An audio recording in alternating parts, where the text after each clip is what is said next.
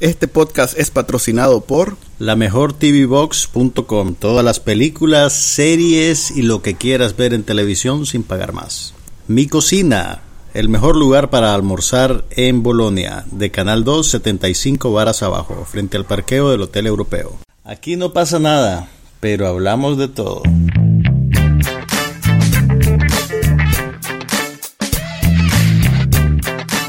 Podcast sobre cine, TV, tecnología y todo lo demás.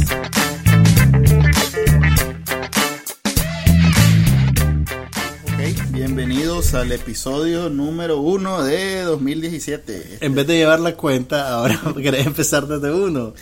sí, es que realmente te lo juro que no sé cuál hicimos la última vez. Cerramos mal el año pasado porque dijimos que íbamos a hacer otro episodio y al final no pudimos porque la Navidad es complicada, Manuel es un padre de familia, tenía que hacer negociaciones con el niño Dios y eso toma tiempo, así que no pudimos cumplirles, pero ya estamos aquí de vuelta, soy Juan Carlos Ampie. Y Manuel Díaz y este es el episodio 62 de No pasa nada. Eh, el podcast sobre todas esas cosas que vamos a empezar a hablar. ¿Empecemos por televisión o por cine?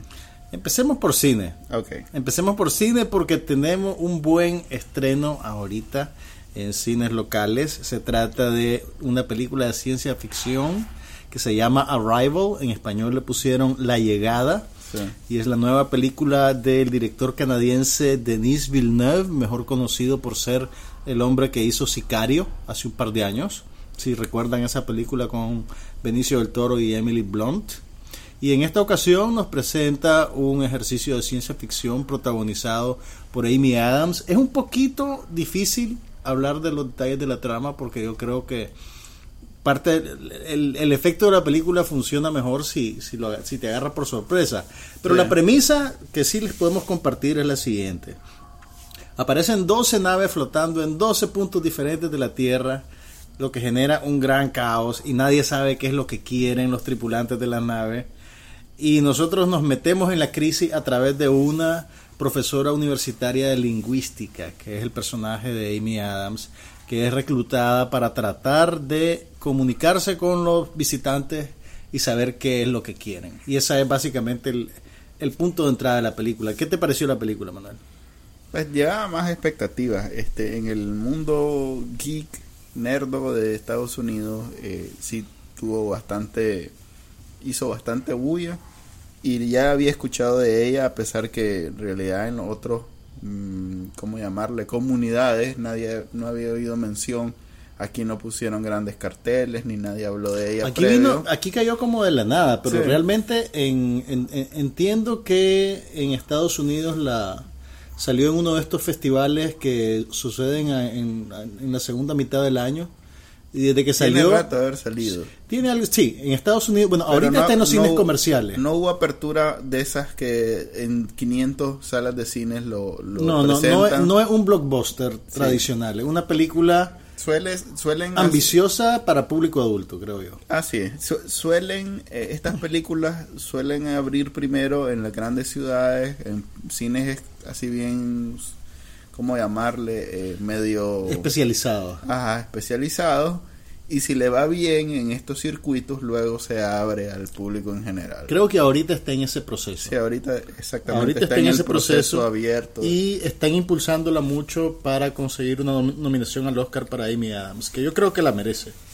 Mm, a ver. Eh, Sos un escéptico de The Arrival, aparentemente. No, fíjate que me gustó porque precisamente no había escuchado, no había tratado de mantenerme este virgen para para ir, para poder llegar y, sorprenderme con la trama, porque entendía que era una trama compleja, que no era la típica película que puedes estar tuiteando y no perdés nada de vista. Este, no es que en realidad tuiteé en el cine porque ni quiera Dios. Eh, entonces como a los tres cuartos ya sabía cómo iba a terminar y eso... ¿No sabías cómo iba a terminar? Sí, y eso siempre me arruina una buena película. Wow. sí. es que dieron demasiadas. Cuando, como, cuando... Te tienen que dar pistas de alguna manera. a ver, desde el momento que no, no, no revelan, o sea, solo hablan del papa del niño y en ningún momento este, te enseñan quién es, ya venía yo con la sospecha que aquí solo hay cuatro Pero está actores. justificado porque no... Está justificado porque cuando eso sucede, al principio de la película, ya el hombre está fuera del, fuera del panorama. Sí, Ya la abandonó. pero hay brinco. Sí. Y entonces, eh, por ejemplo, sacrifican la presencia del Papa en la, en la en el hospital y todo eso que obviamente Pero hubiera esas, son, estado. pero esas son cosas que te muestran en un flashazo. O sea, Pues sí. en menos que una escena. Es como un fotograma el que te dan. Mm, pero bueno, ese es el lenguaje de las películas. Sí, o sí, sea, no, pues en sí. realidad no, no sentís como que es un parpadeo, en realidad sentís que es una escena. Entiendo lo que decís. Y sacrifican eso para supuestamente mantenerte en el suspenso y revelártelo al final. Yo creo que este es un riesgo de, de- de- de contar las historias de esta manera. Fíjate que venía que- viendo. Creo que hubiera podido ser más elegante el, el giro y, hubiera sido más sorpresivo. Pues a mí no me sorprendió. Ya, ya, ya sabía yo, ah, ok, entonces este el pasado el futuro. Ah, ah, ah, ah, no no, spoilers. no he dicho. Pero sí me gustó y sí me gustan las películas de ciencia ficción donde recurren al tiempo para este eh, basar su trama elevada, conceptual y todo Es- lo y eso es bien difícil. Es bien difícil, creo yo, eh, jugar con, con el tiempo y la percepción del tiempo sin caer en, en paradojas que te hacen la historia irresoluta o, o imposible. Que yo creo que eso le pasa mucho a las películas de Christopher Nolan. Al, venía oyendo un podcast que decía a alguien que esta era una película de Christopher Nolan que sí funcionaba. ¿Me entiendes? Co- comparándola negativamente con Inception. Diciendo Ah, que, sugiriendo que Inception no funcionaba. A mí Inception me gustó. Pero bueno, mira, lo que me- entiendo lo que me decís y admito que es posible que el efecto que tenga el giro final de la película te deje un poco o insatisfecho o que te sientas un poquito como como que como que te, te engañaron, pues, como que te la jugaron, pues. Al contrario, no me siento engañado, hubiera preferido sentir.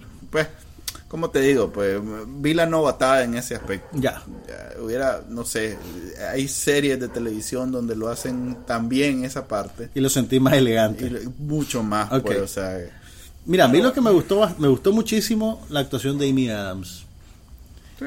me, me, me pareció bien interesante la conceptualización de los visitantes. Eh, me gustó mucho el sentido de anticipación que te van construyendo y creo que este director logra hacer algo que es muy difícil. Toda la ciencia ficción, para bien y para mal, existe a la sombra de lo que hizo Kubrick con 2001 Odisea del Espacio. Eh, acaba de- acabamos Aunque de ver nunca la hayas visto. aunque no, aunque- no, o sea, los directores de cine que están trabajando en ciencia ficción probablemente ya la vieron. o sea, lo que, lo, lo que te quiero decir es lo siguiente. eh, acabamos de ver Pasajeros, que no es una buena película, y que torpemente trata Pero también... fíjate que tiene buenas buenas ideas. Tiene buenas ideas, pero es bien problemática en su resolución. Sí, sí. Pero lo que Es te es quiero... una ro- comedia romántica con buenas ideas de ciencia ficción y la comedia romántica no es tan efectiva. Lo que, lo que te quiero decir es que por el director de Pasajeros le hace un par de guiños a Kubrick y hasta se roba al cantinero del resplandor y lo mete en la nave espacial. Ajá, por ejemplo. Que, se- eh, pues no sé, no creo yo que funcione por muy bien que actúe Michael Sheen y simpático que sea. En cambio, en esta película él homenajea, eh, Denis Villeneuve homenajea a Kubrick de una manera más inteligente e interesante. Se apropia un poco de algunos elementos de estilo. Toda la escena en la cual ellos entran por primera vez a la nave, donde te revelan lo que pasa con la gravedad ahí adentro. Eso es muy kubrickiano y, y- y- y yo creo que funciona muy bien en la película. Yo creo que eh, a mí me generó ese sentido de anticipación de querer saber qué venía. Y, estás entre... Es difícil. es estás difícil. tenso, te genera un poquito de aprensión. Creo que En ese se punto trata- no sabes si van a ser, si son se visitantes que vienen con buenas intenciones o no. Cuando se trata de sci-fi, es como cuando vas a hacer una ensalada. Es muy difícil que hagas una ensalada y te diga no uses ni tomate, ni lechuga, ni, pepino. Pues gravedad. No, o sea, o sea, no me, o sea, a ver, yo no te digo que sea una gran novedad que hayan jugado con el concepto de la gravedad. Lo que te digo es que me pareció que la visualización y qué es lo que pasa y cómo lo presenta la cámara, me gustó que era bien económico, pero era bien efectivo. Me pareció que era elegante. Sí. Y, y- y me pareció... me- hizo lo que debe hacer la ciencia ficción, siento yo. La ciencia ficción debe de presentarte algo familiar, pero al mismo tiempo diferente. Y, y- y que te tome desprevenido. Eso es lo que hace que la ciencia ficción sea, creo yo, persuasiva. Pues que sea algo que vos decís, esto sí es algo que puede pasar. Y, y conceptualmente, Eso, es, ese es quizá un elemento que, me- que más, ah, el elemento que más aprecié es que esto puede pasar y no sen- o mejor dicho, eh, estás viendo la película y te sentís como que eh, no estás viendo ciencia ficción. sí, tuvo la, la primera parte cuando Es realmente muy... eh, es muy vívido, es muy es muy- muy persuasivo. Sí, y, y la... Y, y, a ver, vos sabes esas tramas que inmediatamente te sentís, como ve- ver Men in Black, pues que inmediatamente vos te sentís que estás dentro de una película. Sí. Quizás porque es comedia, por eso, pero vos sabes a lo que me refiero. Sí. Pues esta no, esta en el, en- en- es bien sutil el, el, el, el mundo ficticio donde se desenvuelve y el mundo real. Sí, Mira, es un poquito, y ve- velo de esta manera, pues lo- lo- los elementos dramáticos que él usa son elementos que usan todas las películas que tienen escenarios apocalípticos y de ciencia- Vámonos, la secuela esta innecesaria del Día de la Independencia, que salió a mediados del año pasado. Ya que- se me olvidó. Ya se me había olvidado que existía. En esta película vos ves elementos similares, por ejemplo, ves eh, pedazos de noticiero, ves Sí. gente corriendo en las calles en pánico y eso. Con la Sin diferencia embargo, que estás en el presente. Sí, con la diferencia que está en el presente. Pero el- el- mi punto es, los mismos elementos que otras películas usan en un tono de hipérbole, esta película lo usa en un tono bastante controlado, sedado, persuasivo y a través de la experiencia de un único personaje.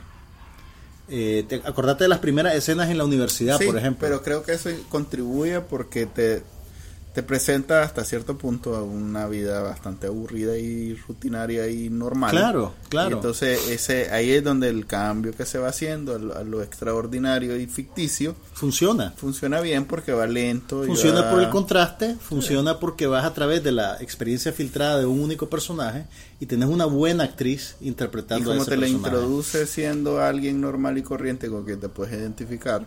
Entonces, sí, sí, sí, En realidad que sí, la película está bien. Eh, pues a mí me, ese es el único detalle, pues que la gran revelación del final, eh, ya la mitad ya más o menos la veía venir. Pero más allá de eso, me gustó el, el elemento geopolítico. Eso es que lo es bien muy bien. realista, ¿no? sí. Y, y sa- ¿sabes qué es bien bonito en esta película? Que por una vez tenés una película de ciencia ficción que no está articulada únicamente para explotar un escenario belicoso, de violencia, Ujú. de reafirmar Termina muy positivamente. de reafirmar al ser humano. Y si, si te fijas, el, el- el desarrollo, el- la resolución de la crisis depende de un ejercicio meramente intelectual.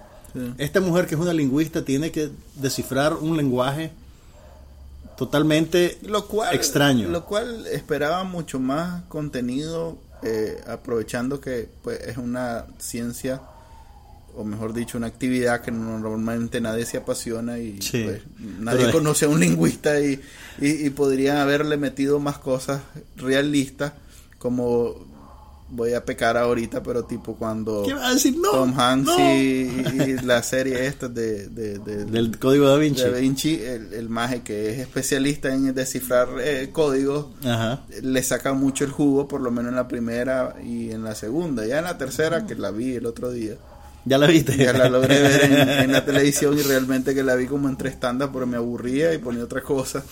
Este, Ok, es- ok, yo creo que aquí logran un, un equilibrio entre esos dos extremos, Sí. ¿verdad? Entre, Pero le hubieran podido sacar más, más jugo, pues, o sea, un par- recuerdo como tres comentarios donde, oye, que Que tuani. y que, oye, aprendí algo y, mm, y después el resto que hubiera podido ser cualquier otra persona. ¿Sabes qué pasa? Que aquí están traficando con, bueno, están, un idioma inventado y símbolos inventados.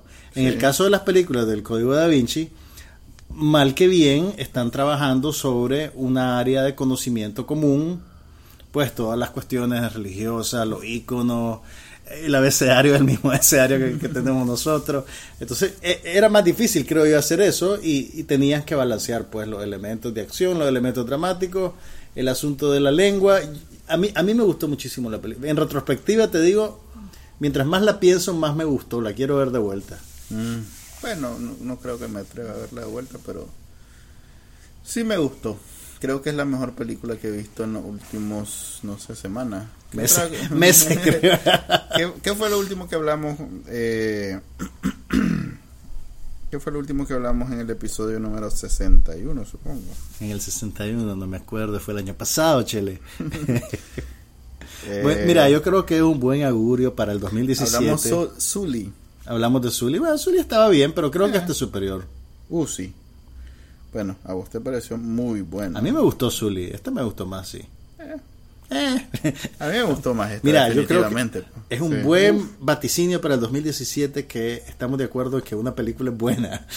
Pero este ya lo esperaba, ya te había dicho, o sea que... Yo, fíjate que yo hice más o menos lo mismo que hiciste vos. Desde que vi el, el que era la Amy Adams y que era una cosa de ciencia ficción, eh, no quiero saber nada. No quiero saber nada, no leí artículos, no leí reviews, me fui, como decís vos, virgen. ¿Sabes qué otra cosa hay que destacar de esta película? El, el nivel de la producción es, es buenísimo y, y vale la pena verla en el cine. La música, el diseño Sí. de sonido, El- el- la edición de sonido, la los- atmósfera es bien los poderosa. extraterrestres son, Sí. son cuadrimensionales. Sí, o sea, no- eh, es una película y eso no bien la vi hecha. en 3D, no la pensaría ver en 3D Sí. nunca, pero en realidad que te hace sentirlos, pues no solo es verlos y, Sí. y oírlos, te hace sentirlos porque tiene, pues el efecto del sonido es muy bueno. Apartando cualquier truculencia pues de la trama y los personajes y lo que querrás, que te lo admito que están ahí, la manufactura pues de la película es, es buenísima, Sí. es súper sólida. Y el, y el sistema de sonido del cine realmente yo creo que Bueno, yo se lo vi luce. en, en, en VIP del Alhambra. ¿Cómo te fue? Supongo que tiene al- alguna especialidad superior a los chicleritos del cinema. Fíjate Pero- que no, yo creo que son, son Supongo, pues no sé, la verdad. Son, pues yo, yo, mira, yo la vi en el, pues yo trato siempre de ir a tandas que están más vacionas, ¿verdad? Pero me tocó ir el viernes a la tanda de las 8 y 20. O sea, esa sala estaba hasta la pata de gente. O sea, no, no había una gran fila de entrada, pero desde que abrieron hasta que ya empezó la película, la sala se llenó. Yo estaba loco, aterrorizado. Porque mientras más gente hay, hay más probabilidades de que estén hablando, de que estén jodiendo, de que alguien lleve un bebé. Pero se portó bien la gente. Pues no, no, no quise matar a nadie, nadie me cachimbió. ¿Qué es lo que suele? que es lo que suele pasar. Pero sí, sí caí en la cuenta de algo. No sé si me gusta este sistema nuevo de los asientos numerados en el cinema. Ah, sí. Yo me moví. Eh, ¿Vos te moviste? estaba vaciona, pues. Claro. Pero, pero sí, no, no es práctico, pues no. Incluso cuando, cuando entré, detecté que mi asiento había quedado entre dos grupos de gente, que tal vez estoy siendo prejuicioso, pero yo dije, estos más van a pasar hablando toda la película. Una pareja jalando, un grupo de brothers, yo dije, "Mm", y yo en medio, imagínate. Yo dije, no, esto no va a funcionar. Entonces me fui a sentar a una silla, donde yo decía, "Eh, es probable que esta no la vendan. Ni mierda, la vendieron. Entonces ya cuando llegó la gente de la silla normal, que quería, ay, disculpe, yo estoy en su lugar, y entonces ya pues mordí el leño y me fui a sentar a mi asiento designado. Pero, pero no me fue mal, pues no. no. Debo, debo Además que con, con el ruido no es tan... Pero sí te digo, extraño la posibilidad de moverme. Sí. Pero bueno, ahí está la llegada en cines. Eh, yo creo que Amy Adams bien puede llevarse una nominación al Oscar. Vamos a esperar a ver qué anuncia la Academia el 24 de enero. También se estrenó la película Aliados, que es una nueva cinta dirigida por Robert Zemeckis, protagonizada por eh, Brad Pitt y Marion Cotillard. No, lo he podido ver. También Es, quiero ver es un homenaje a. Casablanca. Imagínate. Es una película de intrigas en el escenario de la Segunda Guerra Mundial. ¿Será que tengo que ver Casablanca entonces? No, no, no, no tenés que verla. ¿No has visto Casablanca?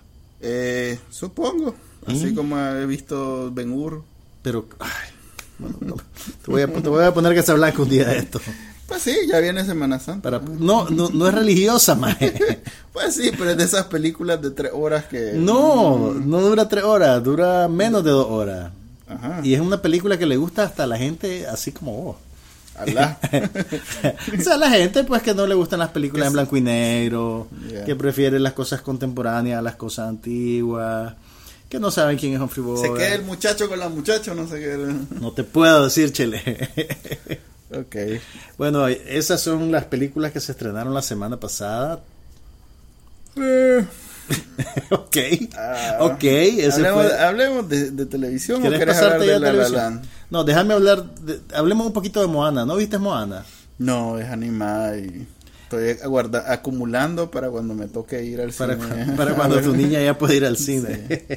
Moana está muy bien, fíjate. Sí. Eh, Bien bonita. Afortunadamente el cine programó una tanda con el audio original. Mm. Ok, fue en el VIP y a las 7 de la noche y te hacen pagarlo, pero puedes ver el audio original. Y tiene probablemente la mejor actuación de Dwayne Johnson. Ah. Casi no lo reconoces, casi no reconoces la voz. Pero, pero está bien bonita la película, el acabado es muy lindo. Eh, es una película... Moana técnicamente es una princesa, pero no te la venden como tal. Ella es la hija del jefe y va a asumir el liderazgo de su isla. Y eso queda bien establecido en la estructura dramática. O de la sea, es una princesa Disney. No es una princesa Disney, es la hija del jefe. Y ella va a ser jefa. Ok, y es Disney. Sí. Técnicamente es una princesa Disney. Técnicamente es una princesa Disney. Ah. Pero... No, no, no, no, no. Espérate, espérate, espérate. Es como Brave, que, Sí. Que también una princesa También Disney. una princesa pero- Disney. Pero su poder no depende de que se case con un príncipe. Y el desarrollo dramático de la película no depende tampoco de ilusiones románticas. Ella básicamente tiene que rescatar la tradición de su pueblo, que eran grandes navegantes, y que por un trauma de su padre se han quedado reducidos en la isla. Tiene que rescatar a un demidios, a un semidios, que es el personaje de Dwayne Johnson, Porque ese semidios se robó el corazón de Tefiti, que es la isla madre de todas las islas del Pacífico. Y como él se roba el corazón de Tefiti, la isla madre se seca y todo empieza a secarse alrededor. La película tiene unos matices mitológicos bien, bien bonitos. Entonces ellos tienen que restablecer el corazón de Tefiti en la isla madre para que todo vuelva a la normalidad. Y, y entonces, pues, eh, eh, si, si yo tuviera una hija, querría que pudiera ver películas como esta. Porque no depende del varoncito, no depende del príncipe, no se trata de que se case. eh, y además, pues la película está muy bien hecha. La música, ve qué interesante, las canciones son compuestas por Lin Manuel Miranda, de- que es el puertorriqueño, de- el, el compositor que hizo Hamilton. Que es un, bueno, no sé si hemos hablado de Hamilton aquí, pero es un fenómeno de Broadway Es lo- en Estados Unidos. Es lo más grande que ha pasado por Broadway en la historia de Broadway. porque están mezclando el hip hop con la tradición del teatro musical norteamericano. Entonces, Ah. y además tiene algo de actualidad con el clima político. Pero está, está simpática Moana. Si está todavía en el cine, traten de ver si está disponible la versión original con subtítulos. Si sus niños ya saben leer, créanme que no tienen ninguna excusa para no verla así. Bueno, el precio. va a mandar a leer al cine. Pues claro, leer no es, una- no es un castigo más. Ah, No. Ay, Manuel. Hablemos de televisión. ¿Viste los Golden Globes? No lo vi. Ni yo. No lo vi porque estaba de vacaciones. Ni yo porque estaba viendo Sherlock en realidad, no fue por lo... Pero bueno, antes de que pasemos, salgamos de este del cine, ¿Qué más querés decir del cine? eh, ¿viste cómo la de Star Wars, cómo es que se llama, la que vimos? Rogue One. ¿Esa la viste? Sí, sí, no sí, hablamos de eso. No hablamos de Rogue No One. hemos de. Rogue No hemos hablado de Rogue One. ¿Te gustó? Mira. mm, no me fregué. ok, ¿qué te voy a decir? Hice lo- el mismo tratamiento que hice con Arrival, hice con esta. Leí en el cuando la empezaron a producir dijeron, esta es una historia independiente que se desarrolla en el mismo universo de la era de la galaxia. No quiero saber nada más. Voy a esperarme a verla, no me cuenten nada, no me cuenten nada, no me cuenten nada. Y lo que terminé viendo fue cuando la película empezó, yo dije, yo siento como que ya vi esto. ¿Será porque este principio se parece a cuando llegan a buscar al, al- cuando Luke y matan a los tíos y esas cosas? Pero después, pues poco a poco fui cayendo en la cuenta que lo que estaba viendo era un episodio extra que estaría ubicado entre la primera trilogía, o sea, la trilogía de los Sí, sí. 90 y la trilogía ¿Vos de creías los que iba a 70. ser totalmente- Yo creía que iba a ser a como la estaban anunciando, una historia independiente dentro del mismo universo. Entonces me sentí como que ya la había visto. A pesar pues de su de su Pero sí cierran todos los arcos y dejan cierran todo, todo, listo para dejan todo listo para la para la Para que para la que vimos en 1979. Pero lo impresionante para mí es que se convirtió en la película más taquillera del año con solo un mes, en taquilla. un mes en taquilla. Eh, eso era de esperarse, o sea, le fue tan bien al anterior y hay tanta buena voluntad. En realidad no era de esperarse, o sea, es un año fuerte. Estaba Finding Dory, que le fue muy bien, estaba Capitán América Civil War. Ok, hizo un montón de plata, pero ¿te gustó? Sí, me gustó, me gustó como me han gustado todas las Star Wars. Ninguna de ellas es, le he comprado un póster nunca. Mm, Ni cuando eras chiquito. Mm, Es que en los 80, chele, era difícil. No habían póster, chele. no había No muchas cosas. Además que no la vi en su tiempo. Pues, es más, Claro. conocí primero los muñequitos, los action figures de un vecinito que había traído a Estados Unidos. Ah, estamos llegando al fondo del trauma. Ajá. Primero conocí eso y después Ah, conocí y después la película. película. Imagínate que, por ejemplo, por cuestiones de la vida, cuando toda mi generación logró ver Superman, que les cambió la vida, yo no pude. ¿Por qué? Pero si porque no estaba en Nicaragua cuando vi- Pero Superman la, película. dieron aquí en el cine, más. Por la vi en el 81 en el Cabrera. Por eso, todos mis amiguitos la Ajá. vieron en el cine. Yo no tuve oportunidad. ¿O la viste en la tele en un Betamax? No la vi, escúchame. Entonces, cuando yo logré ir al cine, lo que logré ver fue Hulk. Oh, no. Y no es lo mismo. Pues Espérate, no, no, no, pero no cambió Hulk- la vida de los niños. Hulk me estás hablando del 2000 ya, una cosa así. El, ¿Cuál Hulk? eh, un Hulk de, ¿De David Banner? de David Banner. No, el de, el de Bill ¿Cómo es? Bixby. Bill Bixby de los 80. Ok, o sea, vos viste en el cine un capítulo de la serie de televisión. Supongo. Wow. Sí. Sí. no es lo mismo, No es hermanito. Lo mismo, entonces todo- cuando todo el mundo hablaba de Superman, yo preguntaba, ¿Y Hulk? ¿Y Hulk? ¿Es parecido? Y la- no. O sea, ¿nunca has visto Superman de Christopher Reeve? El ya primero. después ya no me dan, pues supongo que sí, lo que Dime, pasa es, es que la- buenísimo. O sea, con todo y lo que tu Marvel ha hecho en los últimos años, te puedo decir que el Superman de Christopher Reeve, el primero y el segundo, son consideradas de las mejores películas de superhéroes jamás hechas. Ok. Eh, Son muy, son muy, es como el- la, la, la serie de Spider-Man de los 90, pues.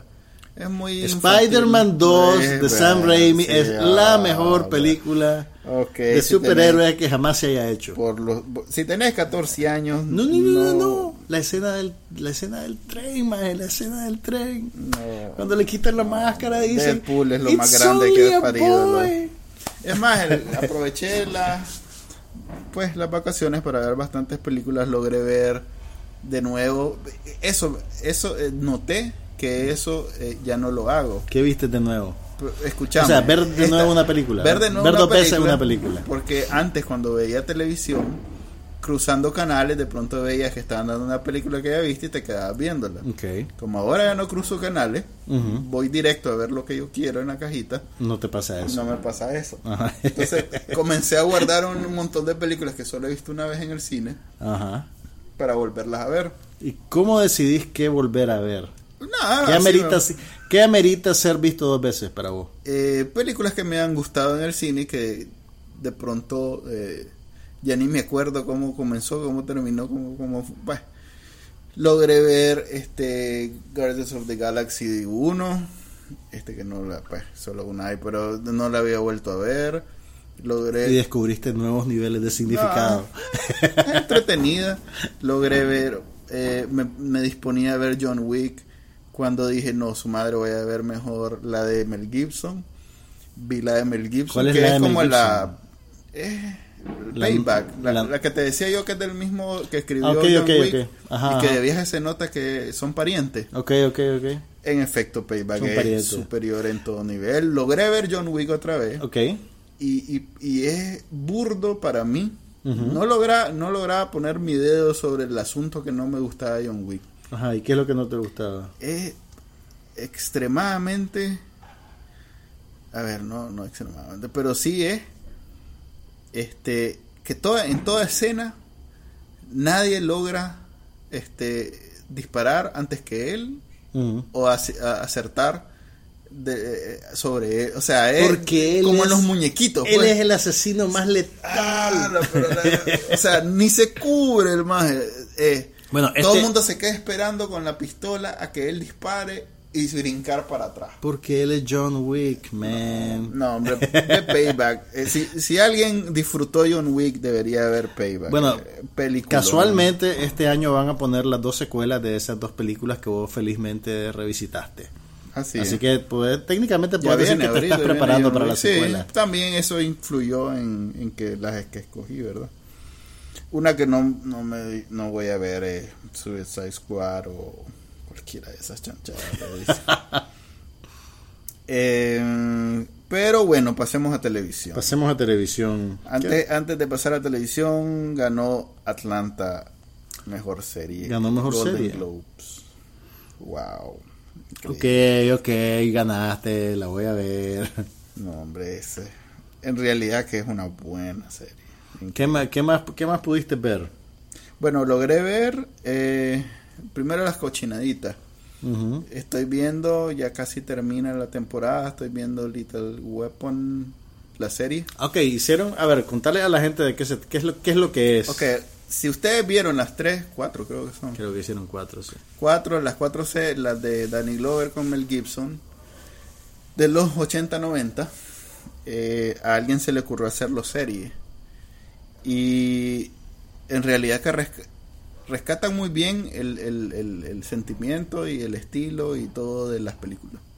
Es ese humor que hoy en día se ve un poquito más absurdo de cuando se lo veías en los 90. Es que esta película tiene como, pues esta serie me imagino son más irónicos para encajar en el... No, fíjate que eso es lo que te decía, pues, o sea, si quitas que el soundtrack es bastante actualizado Y, e invirtieron dinero porque hay unas canciones que no son baratas, este es, es bastante el estilo de los 90 Vaya. y, y eso lo puedes tomar como algo malo, como acabas de decir vos que deberían de haberlo actualizado, pero para mí es nostálgico, pues. es- Mira, no, no sé si no sé si esto me pasa porque pues porque mi primer referente son las películas, pero cuando vi los previews de la serie, que no la he visto, por cierto, pues que quedé establecido, eh, me pareció que los personajes eran muy jóvenes. Sí, e- eso, eso tiene. Porque Eh, cuando empezó Lethal Weapon, el personaje de Danny Glover ya estaba a punto de retirarse. Así es. Eh, hay un, hay, hay- fuerzan mucho eh, a ambos personajes, a los principales. Pues. Eh, Danny Glover lo hace el legendario Damon Wayans Ujú. Y no está tan viejo como Danny Glover y no está en las condiciones que estaba Danny Glover. Deberíamos Danny de Glover chequear porque puede ser que tengan la misma edad. Lo que pasa es que ahora Mm. la gente envejece más lento. Puede ser, puede ser.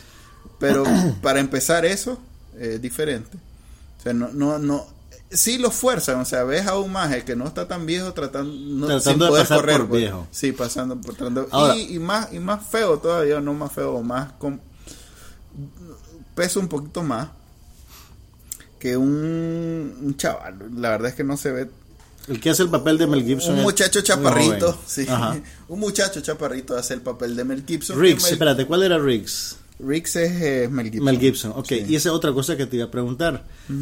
Yo me acuerdo que por lo menos en la, en la primera película de Lethal Weapon, Riggs era un personaje, era un poquito como John Wick.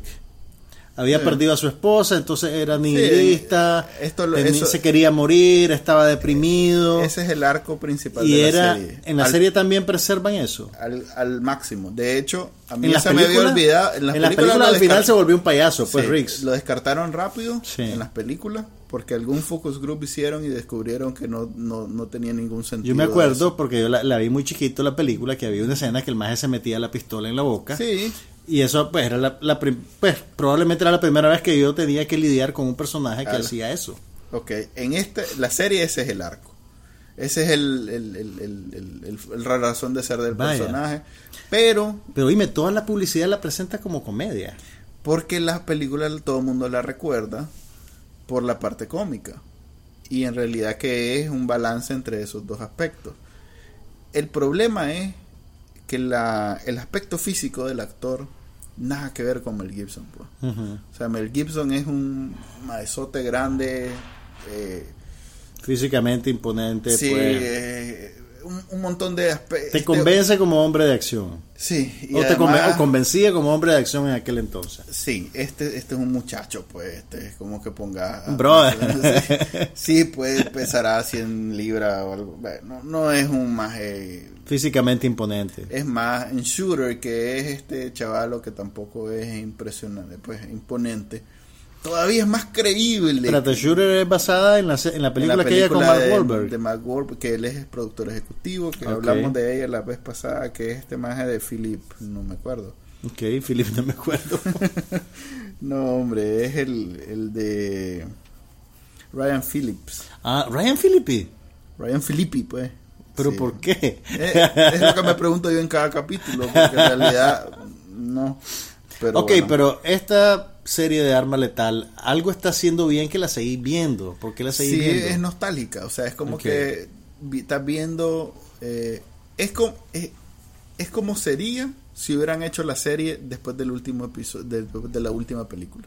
Ok, pero entonces que siguen la trama. Siguen la trama, siguen el ritmo, siguen la, el humor, siguen todo Vaya. es es como que estás vi- si a vos te gustó Lethal Weapon las originales, esto es una extensión eh, si logras perdonar pues que los actores no son Mira, debo decirte, por lo poco que me acuerdo, porque no las he vuelto a ver desde que las vi por primera vez. La primera y la segunda me gustaron. La tercera y la cuarta están totalmente borradas de mi memoria. No te puedo decir de qué se trataba la tercera. solo que Mel Gibson andaba pateando traseros y, y había una muchacha y, La verdad es que yo por- y Danny Glover ya se quería retirar y no para lo mí dejan. le- Mel Gibson es un dios del cine. Yo no sé por qué tanta Eh, pues, ¿qué- ¿querés que te diga por qué? No, ok, no es un, no es un ser humano Perfecto. este, sí, y pero ahora vamos a hacer un poquito de apología de violencia doméstica. Todo lo que ha hecho ha sido disfrutable. Pues. Eh, eh, no sé qué decirte, pero bueno. ¿Cómo no? ok, véanla si les gustó la película, pero ¿Qué más quiero en hablar- televisión? Ok, esa es la cochinadita. Algo que no es tan cochinada. Ajá. Mira, hay, hay una Eh. teoría, vos, vos decís cochinadita, que podría ser en español decir guilty pleasure. Hay una teoría que dice que si algo te da placer, no tiene por qué ser guilty. Entonces no le digas cochinadita, decís entretenimiento descartable. Ok, eh, logré ver a un- alguien en el trabajo me recomendó esta serie, se llama The Expanse, es una es una serie de la nueva generación de sci-fi que hace como años yo escuché que cambiaron de presidente y el más había prometido que iba a seguir iba a descartar todas las chanchadas que tenía y que iban a volver a y- que iban a volver a los tiempos de Farscape. Battlestar Galactica Farscape. pues bien, eh, The Expanse, que es una serie que la primera temporada se, se dio en el 2015, que ahorita va a empezar la, la segunda. Por eso pude verla com- completa de, de un solo. Pues. ¿Cuántos capítulos son? Eh, siempre preguntas lo mismo, qué sé yo. Porque estoy pensando 10 cómo lo voy a administrar en mi vida si es que llego a verla. Son 10 capítulos. Te tiene que gustar la ciencia ficción. A mí me gusta la ciencia ficción. Ok, si te gusta la ciencia ficción, es una película, es una serie disfrutable. Ok. Eh, de ciencia ficción es lo mejor que ha salido desde, desde Battlestar Galactica, diría yo. wow. Sí. eh, en el espacio. Mejor que Westworld. Por eso digo, en el espacio exterior. Ok, ok. Eh, eh, disimulan muy bien, pues, que no son HBO. Este. o sea, vos ves ve, ve- ve ahí el zipper en el disfraz. No, pues. De repente ves un no- zipper. Vos sabés que todos los actores son. O más, se, más le o cae- menores. se le mueve la máscara. Y eso que en el tre- en el en el piloto pues echan echan la casa por la ventana, metieron a ¿cómo es que se llama? el Mike de de de, de este De Breaking Bad. De Breaking Bad. ¿Sale Mike? Sí, pues tiene una escenita. Mira, si me decís que el personaje de Mike es el que está en la serie, yo ya la veo. Mira, pues, sale Jared Harris, aquel de Ah, el de Mad Men. de Mad Men, o sea, de pronto tienen ahí sus Tiene un buen cast. tienen un casting. ¿Y quién es el muchacho? Hay varios personajes, no sé- Hay no- varios uno. muchachos. Hay ¿Y las muchachas? También hay varios. Pero nadie conocido. pues. Ok, ok. Este, está muy bien. Eh, sale una actriz, este, una actriz veterana, Shore Agdashlu. Shore Agdashlu. Sí. nominada al Oscar por Casa de Mar y Arena. Poderoso. No, Casa de Niebla y Arena. Que todo el mundo Con Ben Kingsley. Fue nominada a Mejor Actriz de Reparto. Pero que todo el mundo la recuerda por su papel en 24, creo que la cuarta temporada. Oh, salía ahí en 24. Sí, fue una de las malas. En una de las... Vaya. Pero bueno. Ella es muy buena actriz. Ella es muy buena actriz. Sale un más que se llama Thomas Jane. Además, tiene una voz bien, bien sí, bonita, bien, bien sexy. que fumó bastante. Espero no haya sido porque fumó bastante, pero bueno. Thomas Jane tuvo su momento en los 90, sí, era el chavalo. Sí, sí, sí. Tuvo como dos años de que era el chavalo. Hizo una comedia romántica con la Cameron Díaz que fue bien mala. Eh, me recuerdo más bien de... Y sale en Boogie Nights. Tiene un papel pequeño en Boogie Nights. Es uno de los Yo- amiguitos de Dirk Diggler. Yo más bien me, me acordaba de... de el Punisher. Él hizo Punisher, The ¿verdad? Punisher, sí. Sí, como dos películas hizo. Una, una. Ok, eh, la serie está buena. Qué alegre que El- tiene con el- que pagar la renta el brother, porque... Sí. Eh, la serie está buena sobre todo porque ex- explora, al igual que en Battlestar Galactica, Ujú. este, un futuro... ¿Cuál es la premisa? Sí, explícamela. Mira, en el futuro, como colonizamos la Vía Láctea, o no la Vía Láctea, el ¿cuál, cuál es lo que nos encierra los nueve planetas? Somos la Vía, La- eh, la vía Láctea. La Vía Láctea. eh. Sí. No hay algo más pequeño que la Vía Láctea. Mm, buena pregunta, creo que no. Mm, ok. Por favor, edúquenos a través del Twitter y el Facebook. Ok, los nueve planetas, pues, eh, ya colonizamos todo. Entonces, ya eso ya es pasado, la colonización. Entonces, el, eh, el donde se desarrolla es cuando ya hay, como ahora conoce, hay africanos, asiáticos y americanos, por ejemplo, en ese mundo, en ese futuro, es los que viven, los que son de la Tierra, Y los plutonianos, los, los, que son del Marte y los que son de los planetas chingastosos, esos que hay en medio. Ok. Entre, pues los que hay en, en el- entonces hay tres, tres como grandes ejes que son donde la Tierra y Marte viven en constante conflicto solo sostenido por una relación diplomática y los otros chingastosos siempre son como lo Es como la Guerra Fría, pero en el espacio. Marte es Rusia y la Tierra es Estados Unidos. Eh, O sea que Nicaragua sería el asteroide X720 Sí, correcto, que está correcto. dando vuelta en el, Eh, a la orilla de, de Urano. Exactamente. Exactamente. Entonces, Y el pero- presidente de Urano está, nosotros definimos el conflicto, le vamos a enseñar a la Tierra. Exactamente. Además, hay un discurso bastante parecido a ese. Pero hay, hay e- ese elemento político bien pensado que en realidad eh, eh, no es no es un adorno en la serie. Pues, es más eh, es más un- una, una serie política Vaya, porque y a vos mucho te gustan esas cosas. Sí, entonces por eso me, me, me, me gustó la, la serie, porque tiene el elemento del espacio y las naves y eso, pero son más bien utilitarias en contar la historia. Pues. El fondo del asunto es eh, esta relación de los tres, no planetas, pero sí estos tres ejes, Ujú. eh, cómo hay diferencia entre cada uno, donde la Tierra los viven criticando porque vivimos en la Tierra, tenemos todos los recursos y, Y lo y desperdiciamos. desperdiciamos Marte que vive en un desierto y que son los más pujantes en, en tecnología porque ni modo pues no si no se mueren Ujú. en armas en todo son, son como la nueva la nueva el nuevo progreso pues. Y los otros pues que son los explotados que por ejemplo el, el que nace en estos planetas donde no hay gravedad si lo llevas a la tierra los pobres no pueden ni respirar se quiebran. Entonces eh, bastantes elementos que los dan por sentado que obviamente es parte de la historia que cuentan pero no es aquello que un capítulo se desenvuelve alrededor de por qué son de una manera en un lado y por qué son de otro, sino que son Bueno, detalles que van introduciendo así en la trama y que son Pero interesantes. suena, ¿no? suena que es una serie densa, porque tienen que Sí. establecerte las reglas de todo ese... Uh, sí. De hecho, universo. de hecho los primeros tres, cuatro capítulos, este, Cuesta meterse, tenés que no, darle no, no, chance. no, para nada. Fíjate que esa es la cosa. Hay, hay como dos, tres niveles y vos perfectamente puedes disfrutar sobre el elemento de, de ciencia ficción. Y el otro te va a pasar por alto y no le vas a poner mente y tampoco te va a interesar. Pero es el, el que a mí más me gustó, pues. Entonces, sí la recomiendo. Sobre todo porque están todos los capítulos. Bueno, no tengo idea en qué lugar están. Yo los vi en la caja y ahí está todo. Pues. Pero sí están, deben de estar en algún lugar. Los puedes ver y ahorita va a empezar la segunda temporada. Ok, te voy a contar lo que yo logré ver. Vi dos capítulos, pues los primeros dos capítulos que ya puso HBO de una serie que se llama El joven papa o El papa joven de Young Pope. Ok. Mira, esta es una serie producida y dirigida por Paolo Sorrentino, que es uno de los directores italianos que ha tenido más proyección internacional en los últimos años. ¿Te acordás de Il Divo? Aquella película que vimos sobre, creo que era Giulio Andriotti, sobre aquel político corrupto. Claro que te acordás, la vimos hace como ocho años. Ayer.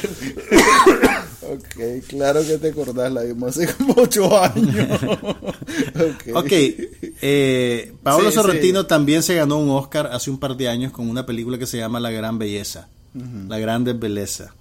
Y en esta ocasión está haciendo una serie. Mira, no sé, pues antes de que entremos a hablar de la serie, no sé por qué motivo se volvió objeto de una lluvia de memes en los últimos días y, de chistes en Twitter. Y que la gente agarraba las palabras Young Pope y las insertaba o las cambiaba por letras de canciones. Es una cosa rarísima. Yo no, no termino de entender ni cómo comenzó ni, ni, qué pasó, pues, pero. Pero bueno, la idea es que eh, Jude Law interpreta a un joven cardenal norteamericano, que pues, joven de cuarenta y pico de años, que sorpresivamente es elegido como el Papa. Entonces, básicamente, vos te adentras en el Vaticano a través de él y te das cuenta que el, él fue elegido por las maquinaciones de un del segundo hombre más poderoso del Vaticano que creía que por tener a un joven ahí que lo iba a poder manipular fácilmente. Pero cuando lo hace, se termina dando cuenta que el Papa joven no se va a dejar ser manipulado. Es un megalómano peligroso y lleva su propia agenda, y es una agenda ultra conservadora que, fíjate que curiosamente el, concepto casi como que se desdobla sobre la idea de Donald Trump asumiendo el poder en Estados Unidos. Casi, casi puedes, pues, obviamente Donald Trump no es Jude Law, pero en términos de lo que significa por inestabilidad y por, y por ruptura con el status quo y con lo que se percibe como, como lo civil y lo apropiado y lo socialmente deseable, es, un poquito, podría ser como una especie de, alegoría sobre el trompismo. Pero, y se me, entonces ya la serie se empieza a meter en, la, en las maquinaciones que hay detrás de su elección, en la agenda que él lleva, en las intrigas eh, en el Vaticano, es bien interesante. Y además, Sorrentino tiene una manera de, de crear una atmósfera casi fantástica. Tiene un poquito de Fellini en el sentido del espectáculo. Pero, pero es bien accesible y, y, los valores de producción son de primera categoría. Yo no me explico cómo. HBO. Eh, en realidad fue producida. mira, es una coproducción. Fue producida por Canal Plus. Ah, ok. Y por. la, el HBO de Europa. Que es el HBO de Europa. Y HBO está presentándola como una serie limitada. Sin embargo, yo entiendo que van a producirse por lo menos dos temporadas. Eh, esta temporada, de hecho, que está empezando aquí, ya la presentaron en Europa. Es mejor que de Borgias, que yo me... Mira, nunca vi los Borgias. Vi dos capítulos y al tercero ya no hallaba... Mira, nunca vi los Borgias, pero sí te puedo decir que esta serie es bien ambiciosa, no es simplemente una novela para adultos. Ah, ok. Ah, pues estamos Es bien, es bien ambiciosa y lo que pasa es que el estilo de Sorrentino es bien particular, entonces la atmósfera es, casi como que estés viendo una película de él realmente. No se siente como una serie de televisión. Además HBO, creo que hay un filtro ahí de donde hasta las peores de HBO pues las puedes disfrutar. Sí, no, pero está tiene cosas bonitas que tiene. Diane Keaton, tiene a Diane Keaton actuando que tenía tiempo de no hacer nada. Diane Keaton fue una gran actriz norteamericana en los 70s y los 80s Eh, hizo excelentes películas con Woody Allen, con Warren Beatty. Eh, salía en El Padrino, era la, la novia de Michael Corleone y después su esposa. Es un referente y es, y es bonito verla de vuelta a ella trabajando. Y Jude la Law es un, es un patán de primera categoría. o sea, es el tipo de antihéroe que, que vos querés que el mal le, le destruya la vida a todo el mundo, pues, porque Para lo mí siempre tanto. será, siempre será el Watson de Sherlock Holmes de Guy Ritchie. Y Y yo voy a hacer de, de cuenta eso- que no dijiste nada. Hablando de eso, Ajá. una nota luctuosa. ¿Qué- ¿Quién se murió? Mira, Bueno, se murió Carrie La Fisher. No hemos Ok, hablado de sí, eso. no hemos hablado de y su eso, mamá al día siguiente. sí, hombre, la, la hermana. La de Debbie Reynolds. la hermana de la Fisher, la no me acuerdo, creo que se llama, no me acuerdo cómo se llama, pero es otra Fisher, también es actriz. Dicen que estaba en vigilancia, no creo. Pobrecita, haber estado en Sí. shock. Pero bueno, perdón, ¿qué, qué ibas a decir? Ok, una nota luctuosa. Empezó el, creo que el 2 de enero, ¿Qué la cuarta temporada. ¿Qué serie te cancelaron? Chao, hombre. Por fin la cuarta temporada de Sherlock, que suelen ser tres capítulos por temporada, de una hora y media, pero tres capítulos. Eh, y aparentemente ya es la última temporada. Ya vi los tres, ayer fue el, antier fue el tercero. Este, pues no voy a revelar porque además es difícil revelar la trama de un capítulo de Sherlock, pero no decepciona los, el primero, bueno, son en realidad películas. Tengo entendido incluso que en Inglaterra las presentan en el cine, lo cual sería interesante. Pues, en Nicaragua no va a pasar, pero sería interesante irlas a ver al cine. Este y sí, recomendado si tienen, creo que en Netflix la pasan. sí, Netflix la tiene. Es una buena oportunidad para ver. No sé qué tan rápido las ponen, porque por ejemplo hasta ahorita están poniendo la sexta y última temporada de Downton Abbey, que salió el año pasado. ya. Entonces probablemente se van a tardar un añito por ahí. Pero si Sherlock es la serie, la serie del Reino Unido, ninguna otra serie en la historia de la televisión británica ha logrado ni lo, ni cerca de lo que ha logrado Sherlock. Mm. Sí, sí, sí. Ok. Eh, en popularidad es lo más grande que ha producido Inglaterra. Mira, ya que estás hablando de Netflix, hay varias películas interesantes. Lo que, eh, eh, yo- fíjate que yo no termino de entender cómo funcionan los algoritmos que escogen qué películas destacarte cuando vos prendés tu pantalla y aparece Netflix. Eh, Creo que no y- tiene mucho que ver con tus preferencias personales, pero tiene más que ver con lo que tiene más éxito ellos y hay un presentando.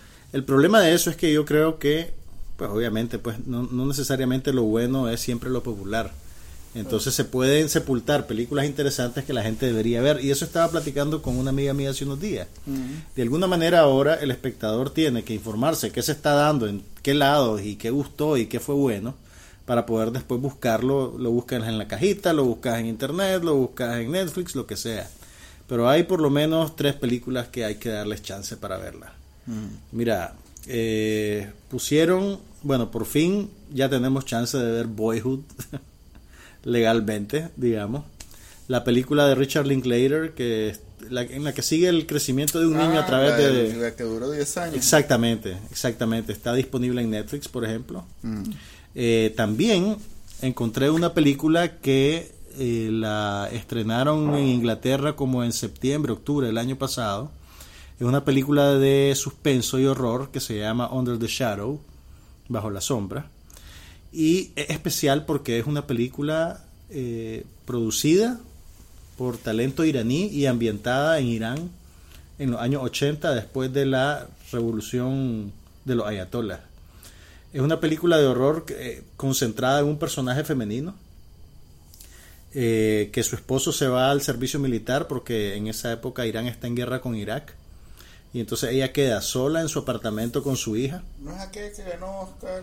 No, no, no, esta es, este es de este año. De hecho, Inglaterra la está presentando como su candidata al Oscar a Mejor Película en Lengua Extranjera. Entonces, eh, la mujer y su hija se quedan solas en su apartamento y la niña está convencida de que hay un genio eh, acosándola. El genio no es el genio que nosotros conocemos de Aladino, pues el, el genio es un espíritu maligno. Entonces la película tiene que ver con si en efecto hay un espíritu maligno o no acosándola y, y, y cómo eso es casi que una proyección de la guerra y de la condición de la mujer en esa sociedad, en esa circunstancia. Yes. Súper interesante la película, muy bien hecha, la actriz es excelente. Ahí está en Netflix. También están presentadas, incluyeron ya una película que se llama American Honey, que es de una directora británica que se llama Andrea Arnold. Y fue de las una película que tuvo una... re- pues Andrea Arnold es conocida como una excelente directora. Y esta película tuvo... Es el tipo de sensación que o la amas o la odias. Yo no la he visto todavía, pero sí dio mucho de qué hablar y, y un montón de críticos la tienen entre las mejores del año pasado. Entonces ahí está American Honey, ahí vamos a verla con calma otro día y tal vez después la platicamos. Ok. Eh, adicional a, a Sherlock, pues que una gran pérdida para los que disfrutamos de las Mira, a- temporadas. A como son estas cosas, estos más dentro de dos años van a venir, ok, ok, vamos a hacer No, otra. sí, eh, uno, uno se espera que dentro de cinco años vengan y Están aburridos "Ah, ahorita o no, tienen están otros cotizados, proyectos. están cotizados. Tengo entendido que Benedict Cumberbatch lo van a explotar en, en Marvel. Ok, sí debe ser eso también. Y bueno, y a, ¿cómo se llama? A Freeman, a Martin Freeman, pues también le está yendo bien. Y...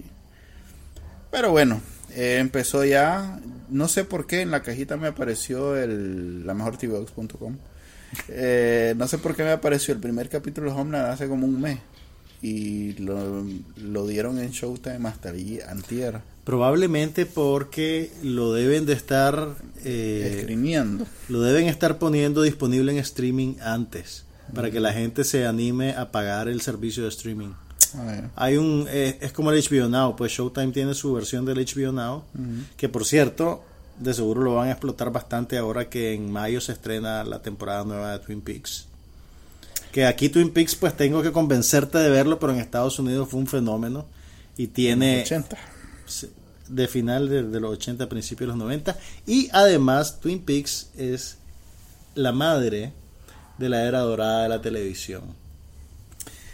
Ahí te, ahí- ahí ahí- lo dejo y retrocedo es lentamente, no, no, lentamente. todo el mundo sabe que eso es en realidad Los Sopranos. No, antes, Los Sopranos, Está bien. Los está Sopranos dependen en alguna medida de Twin Peaks. Ah, pues ya ahí todo depende de alguna medida de. No, pero Lucy, ¿cómo se llama la de Lucy? No, hombre, no, no, no, no, no quiero decir eso. Es, es- en serio, te lo estoy- no te lo estoy diciendo por, por, Ok. por reafirmármelo. Está reconocido Twin Peaks como un hito en el cambio del lenguaje de la televisión. En serio, che, le. Ok, ok. No tenés que verlo, no Me te voy a forzar. Me aburrí un montón viendo esa pobre. No lo veas, no lo veas, no tenés que verlo, pero sabelo, sabelo. Estoy claro, estoy claro. No, no me agarran desprevenido. Bueno, la semana que viene se anuncia el estreno de La La Land, el musical de Damien Chazelle, que ganó el siete Globos de Oro, es la película que más Globos de Oro ha ganado. Y aparentemente está predeterminada como la que va a arrasar en los Óscares. Vamos a hablar con más detalle de la película la semana que viene para darles chance de verla. Está bien. Eh, comencé a ver Parks and Recreation, aburrido en diciembre. Vamos a ver, se supone que... O sea, ¿estás viéndola por primera vez? Sí, sí, en cero, ni un solo capítulo. Pues yo estoy viendo la serie nueva de los creadores de Parks and Recreations, que se llama The Good Place. Está Ah, muy buena. Sí. Conceptualmente para mí va a ser difícil vendértela, pero es una comedia buenísima. Casi que me da ganas de ir a ver Parks and Recreation, te digo, que no la vi. que llevo, no sé, cuatro capítulos y todavía no me he enganchado. Mm. Y más porque, este, bueno, es que también han sido días emocionales con eso de Sherlock. Manuel, tienes que ser fuerte. En serio, eh, sentí que se me murió vos. un pariente, ¿no? Ah, la puchica. Por favor, Eh. mándenle a Manuel muestras de cariño en la forma de pudines, comida, Ah, bueno, hubo un especial de... Pyrex de canelones. Eh, hubo un especial de eso, estaría bien. Eh, hubo un especial de Sense8 en... Ah, sí, en Netflix, en es cierto. Netflix, No lo he podido ver. Por fin este para- año van a poner la segunda temporada, así que estén pendientes de eso también. Cada vez que la... Cuando la veo me doy cuenta en realidad lo baratita que es esa serie. Sense8, baratita, estás Sí. loco. Sí, o sea... Filman como en seis países diferentes. Sí, pero de- esa, ese es mi punto. Es una pesadilla logística Cuando, producir cuando eso. me, cuando eh, eh, oís la premisa te sentís que vas a viajar tipo Jason Bourne. Pero sí, eso es lo que No, no es cierto. Eh. La- a ver, aquí se pone en un parque y con una camarita, a ver, dale, actúa. Pues, no. Y en efecto, eso es lo que he leído que hacen los mages para poder hacerla. No es, Ajá. como- no es que yo solo siento eso, sino que en realidad, después de leer que, que, que, que a pesar de ser en tantas locaciones, Ajá. es bien barata, ok, mi, mi porque pregunta- de otra manera no las dejarían hacerla. Te voy a hacer una pregunta. Ahora logro apreciar que en realidad es bien barata, porque al comienzo decía, ala, ¿cómo? No, pero en realidad lo más es, como que te vayas aquí O sea, filman en un a estudio. Matagalpa y, Estamos claros que un montón de cosas filman en un estudio. No, pues. y, y son locaciones, pero Ah. debe ser eh, eh, un- un- una crew de como, no sé, siete personas y ahí resuelven la escena, no es como que Te voy a hacer la- te voy a hacer la pregunta. involucran a la ciudad. pues. Te voy a hacer la pregunta más importante. ¿Se ve el zipper o no se ve el zipper? Del disfraz de Godzilla. bueno, yo creo que en esa nota. No, llegamos. hombre, hablemos ¿Qué- de tecnología, viene Ah. Uber. Ay, que hay- es cierto que viene Uber. Mira, Mira, a vos yo, a Nicatec. vos y yo sabemos que. Vas a entrevistar a, a los de Nicatech Summit, que viene un maje de Google, un maje de Uber, un maje de Airbnb, ¿no lo vas a entrevistar? Sí, sí, va- va- estamos preparando algo con ellos. Pero déjame, decime vos. A ver, viene un evento el fin de semana, el sábado, donde van a hablar todos esos gran tiliches de En Nicatec. Silicon Valley. Nicatech Summit 2017. Va a ser en la en el aula magna de la UCA durante todo el día sábado. Tienen que comprar su entrada antes, pero vale la pena que lo hagan. 20 dólares vale la, la entrada. A ver, la contanos, contanos la noticia de Uber. Ok, mira, eh, Chanito Agarre publicó en Facebook eh, el domingo que se estaba sentando con los más de Uber y publica la foto, pues. Y pone uno de esos este, comentarios gallo gallina donde no dice nada. Yo inmediatamente conecté que es el mae que viene a hablar en la cosa esa. Entonces, tal vez simplemente para aprovechar el viaje anda hablando con una gente que hay Anda que hablar explorando aquí. a ver si se puede o no se puede. Así, es. entonces cuando vi la foto, publiqué la nota, llegó casi a los 100 mil pues, de gente que se dio cuenta. O sea, sé 100 que sí hay mil interés. 100 mil personas visitaron la página de Bacanal Nica cuando No. pusiste esa nota. 100 mil personas vieron la nota en Facebook, Ah, ok, 50 ok. mil visitaron el sitio, otros 20 mil la vieron en Twitter, pero para resumir, unas 100 mil personas vieron que se dieron cuenta pues que, Ok. que anda coqueteando este Uber en Nicaragua. De la gente que lo vio, ahí Cayetano, alguien me pasó un dato que Uber tiene ya no sé cuántos semanas o meses de andar reclutando gente a través de una de esas agencias de, de talento para hacer las pruebas en Nicaragua. O sea que vienen sí o sí, por lo menos hacer pruebas. Ok, mira, en varios países de Latinoamérica, en Brasil, en Costa Rica incluso, cuando Uber entra, Panamá creo que también. en Panamá también, pero eh, Panamá, te digo, yo, yo fui a Panamá hace un par de años tal vez, y ya Uber estaba bien afincado. O sea, pues no, no me tocó ver el- el- la fricción de la entrada, ¿verdad? Pero sí sé, por ejemplo, que en Costa Rica hubo, hubo bastante problema, en Brasil incluso creo que, que, que- sacaron... carro. No, sí, sí, quemaron carros, sacaron la plataforma de línea, o sea, a nivel del gobierno hubo, Resistencia. hubo resistencia y acciones. Aquí tenemos el antecedente de Fitaxi, No, pero que no es Fitaxi- exactamente lo mismo, pero es lo que más se parece, ¿no? No, Fitaxi era una aplicación para los taxistas. Esto es una aplicación para ciudadanos civiles y le puedan hacer competencia a los taxistas. Ok, ¿vos cómo crees que van a reaccionar las cooperativas de taxi? Con adoquines, morteros. Mira, depende. Si el compañero se pone, el comandante compañero se pone del lado de su pueblo, puede negarle la entrada a Uber. Pero creo que Uber ya está acostumbrado a, A lidiar a- con a- eso. a terceros mundistas, pues. Entonces, no creo que vengan pensando que es San Francisco.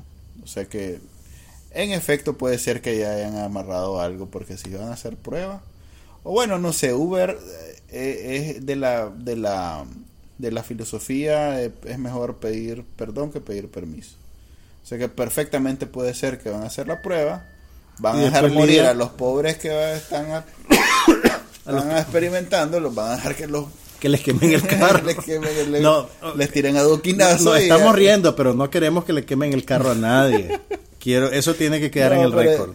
Claro, pues, pero es Y no chistoso. se vale que- tirarle adoquines tampoco a la gente. Es chistoso que Uber es realmente famoso por dejar morir a la gente. Pues. No es, a ver, a ver cómo lo explico. No es como el marketing. No es un vende, empleador pues. tradicional tampoco. No, para nada. En realidad es muy esclavista, es muy explotador.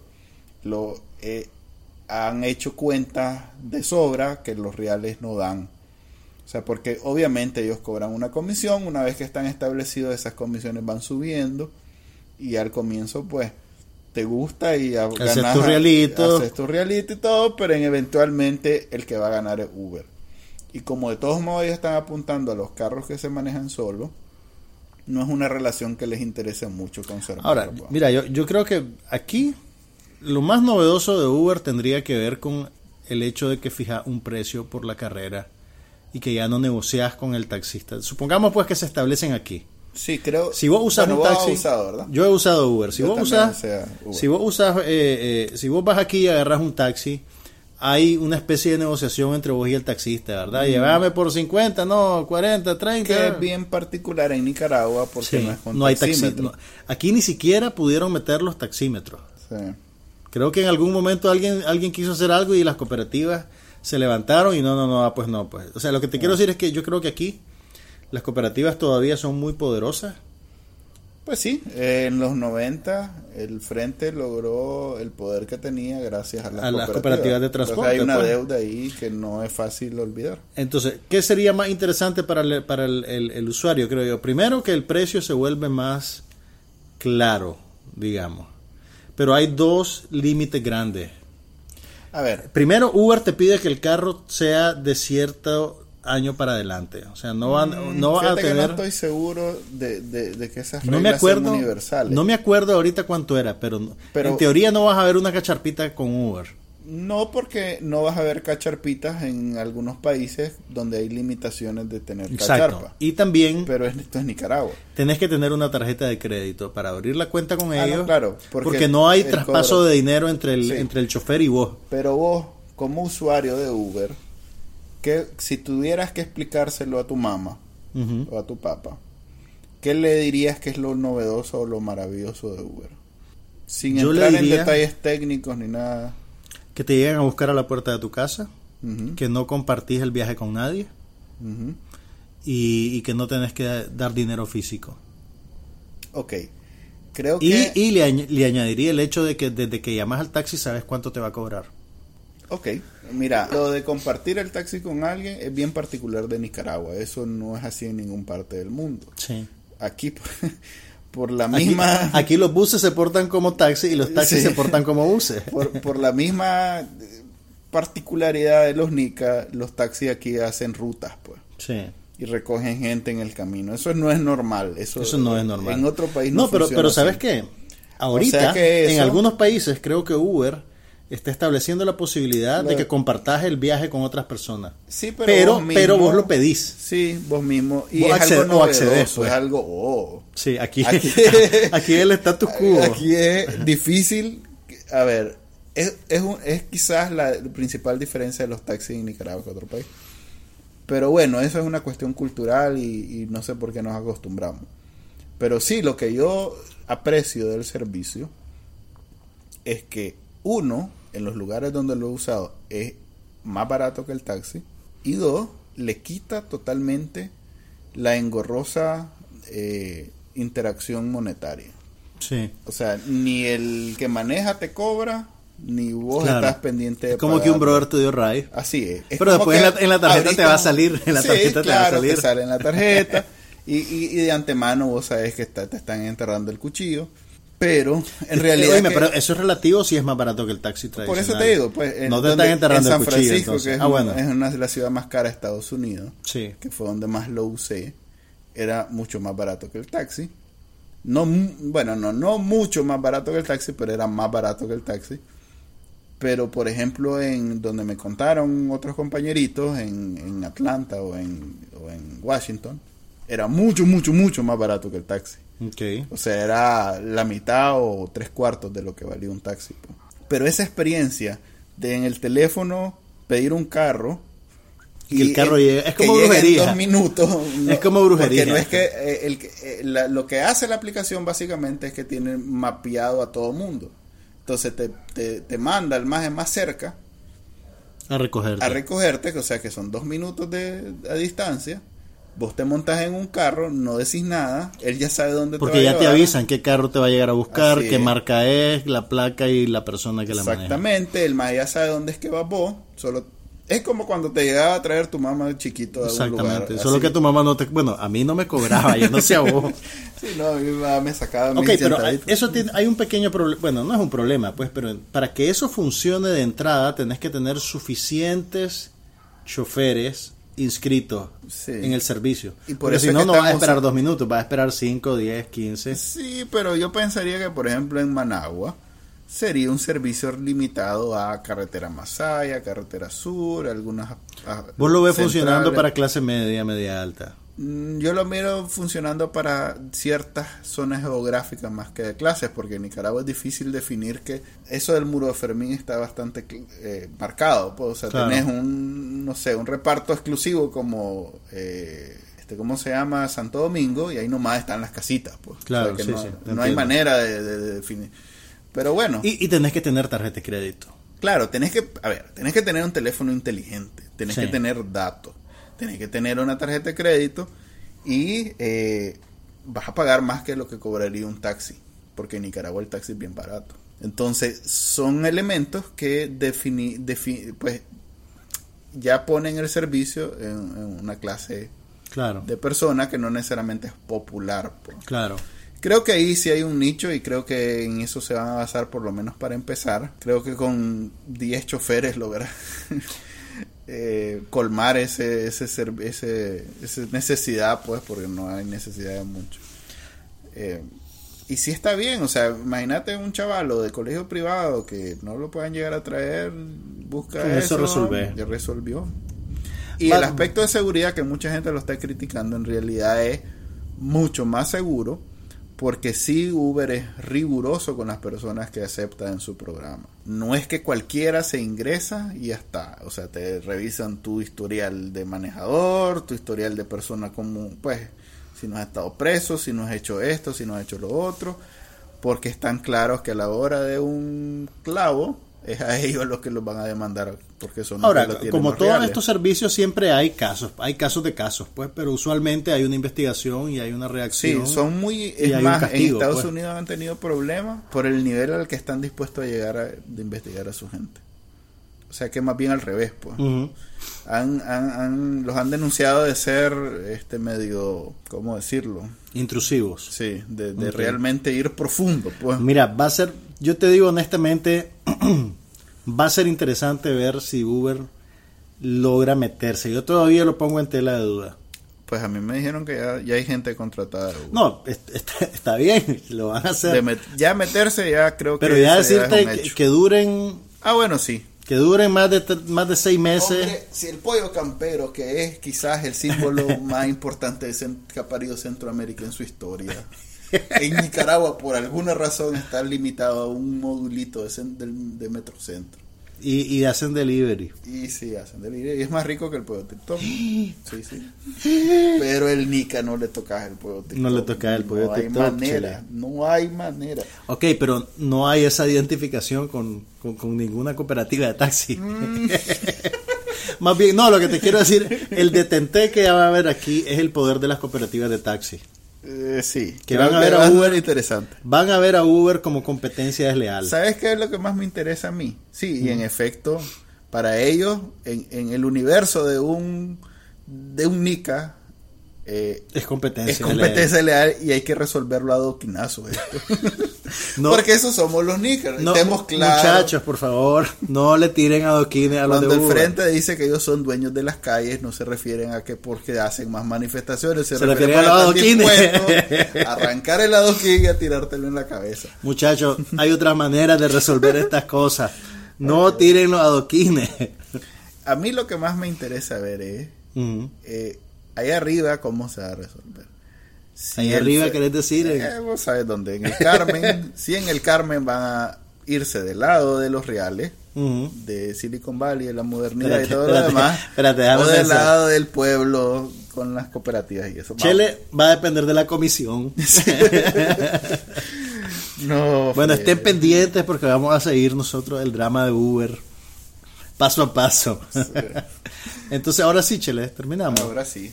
bueno, se despide de ustedes Juan Carlos Ampie. Manuel Díaz y bueno, bienvenido al 2017. Este es el primer episodio, pero es en realidad el 62 de No pasa nada. Nos vemos la otra semana. Aquí no pasa nada, pero hablamos de todo.